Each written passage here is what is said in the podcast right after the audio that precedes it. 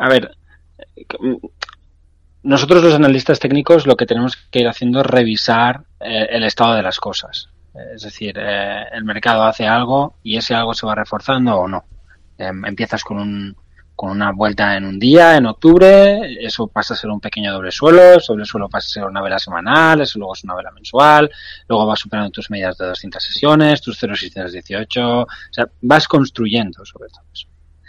El mercado ha construido mucho técnicamente en los últimos meses. Mucho. Es decir, eh, lo suficiente como para que haya dudas serias desde un punto de vista técnico de que la tendencia bajista que, eh, se desarrolla en 2022 tenga que continuar. Eh, otra cosa es que podemos consumir mucho más tiempo, que podemos volver a los mínimos. Todas esas cosas entran. El analista técnico, honestamente, no sabe, o en mi opinión, no sabe. Tiene que irlo valorando a medida que va pasando el tiempo y van sucediendo cosas. ¿Qué es lo que ha pasado en las últimas semanas? Pues en las últimas semanas lo que teníamos básicamente era, al menos es lo que, lo que yo he comentado en tu programa, lo que te habían escrito en el confidencial. Había dos elementos problemáticos. Uno, la caída de los bonos. Si los bonos estaban volviendo a sus dinámicas bajistas y las bolsas no. Yo he titulado, o sea, yo he hablado de esto en mi tribuna semanal de los lunes en el confidencial como el problema. No, no como el problema. Esta es la cuestión que no, que no, que no le viene bien a las bolsas.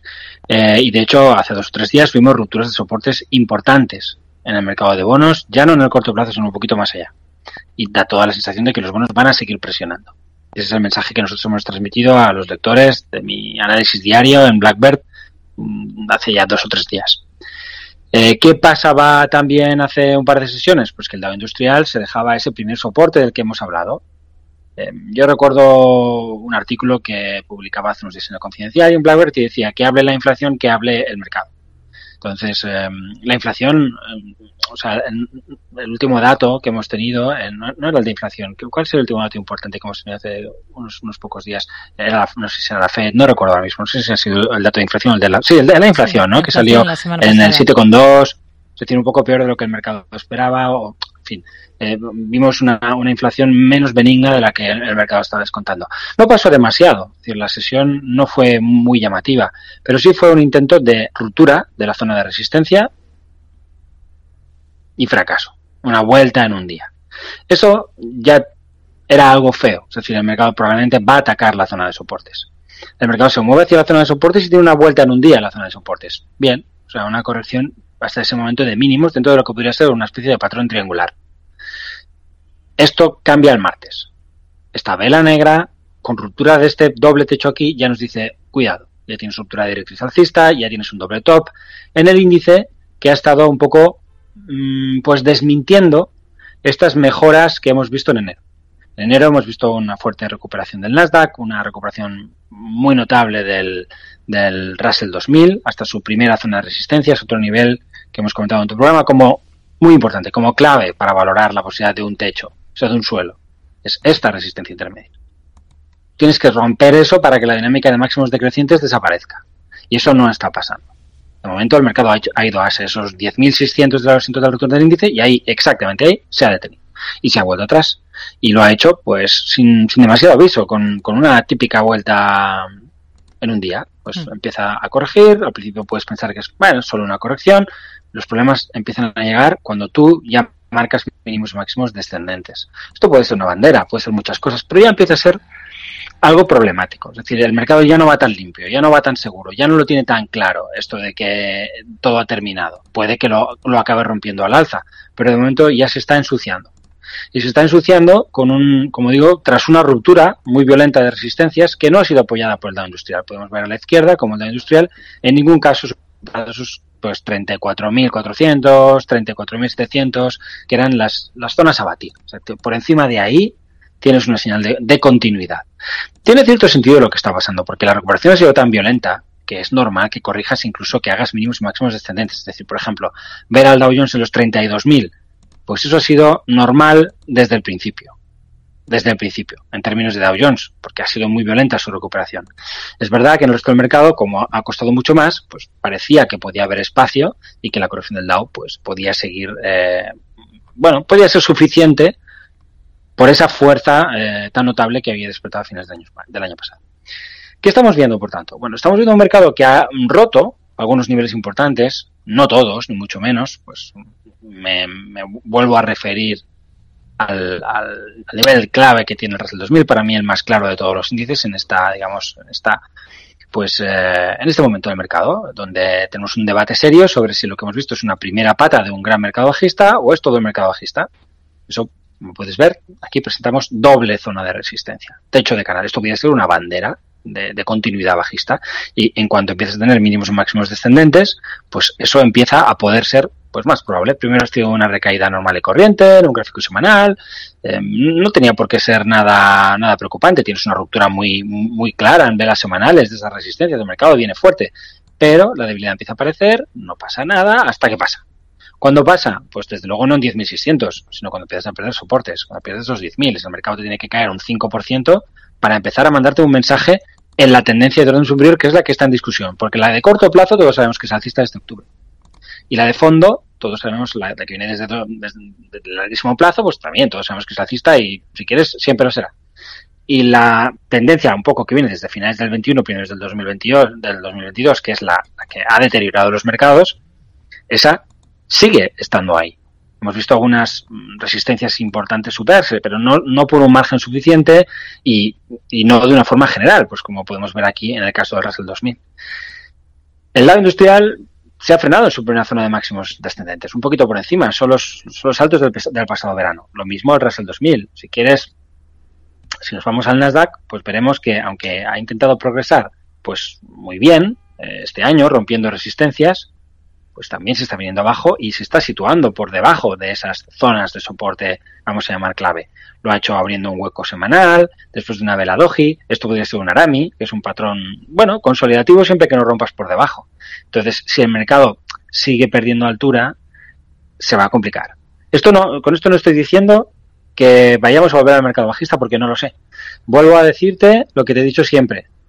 Las condiciones para un suelo en tendencia principal están dadas y casi siempre que hemos visto estas condiciones se ha producido una vuelta a los máximos históricos, en el, al menos en el caso del S&P 500. Para mí, ese sigue siendo el escenario más probable. Hmm. ¿Por qué? Porque prefiero equivocarme en, ese, en una excepción que en la regla. En 2001 me habría equivocado. En el resto de oportunidades, desde primeros de los 70, con estas condiciones, a máximos. Siempre ha habido, y vamos a mantener la duda, de que no hemos tenido lo que algunos llaman esa claudicación en base a volatilidad pero la ha habido en base a otras cuestiones. Las claudicaciones pueden estudiarse de diferentes maneras, no solamente en términos de volatilidad. Es verdad, en términos de volatilidad no ha pasado. Y todas las grandes correcciones del mercado mm, han, han tenido niveles de volatilidad más altos, quizá, bueno, no, con la excepción de lo que pasa en los primeros de los años 90. Pero bueno, tienes la duda de si de verdad esa corrección, que es de en torno a un 20%, es tan problemática como la que hemos podido ver el año pasado. Y entonces, bueno, podemos compararlo es difícil hacer ese tipo de comparaciones por análisis técnico.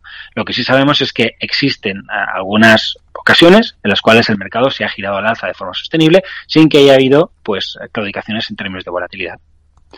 Eh, y aquí vuelvo a, un poco a una solución, si quieres, salomónica, una solución, no salomónica, una solución, pues, que te enseña la vida.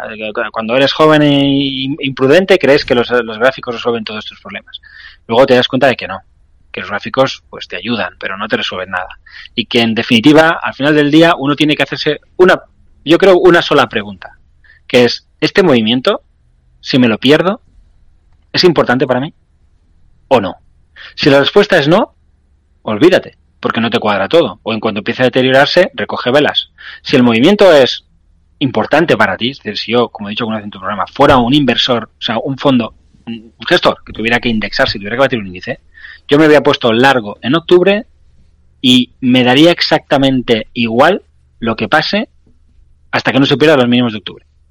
Porque si se pierde los mínimos de octubre sé que tengo continuidad, me retiro. Pero si no, las condiciones ya están dadas.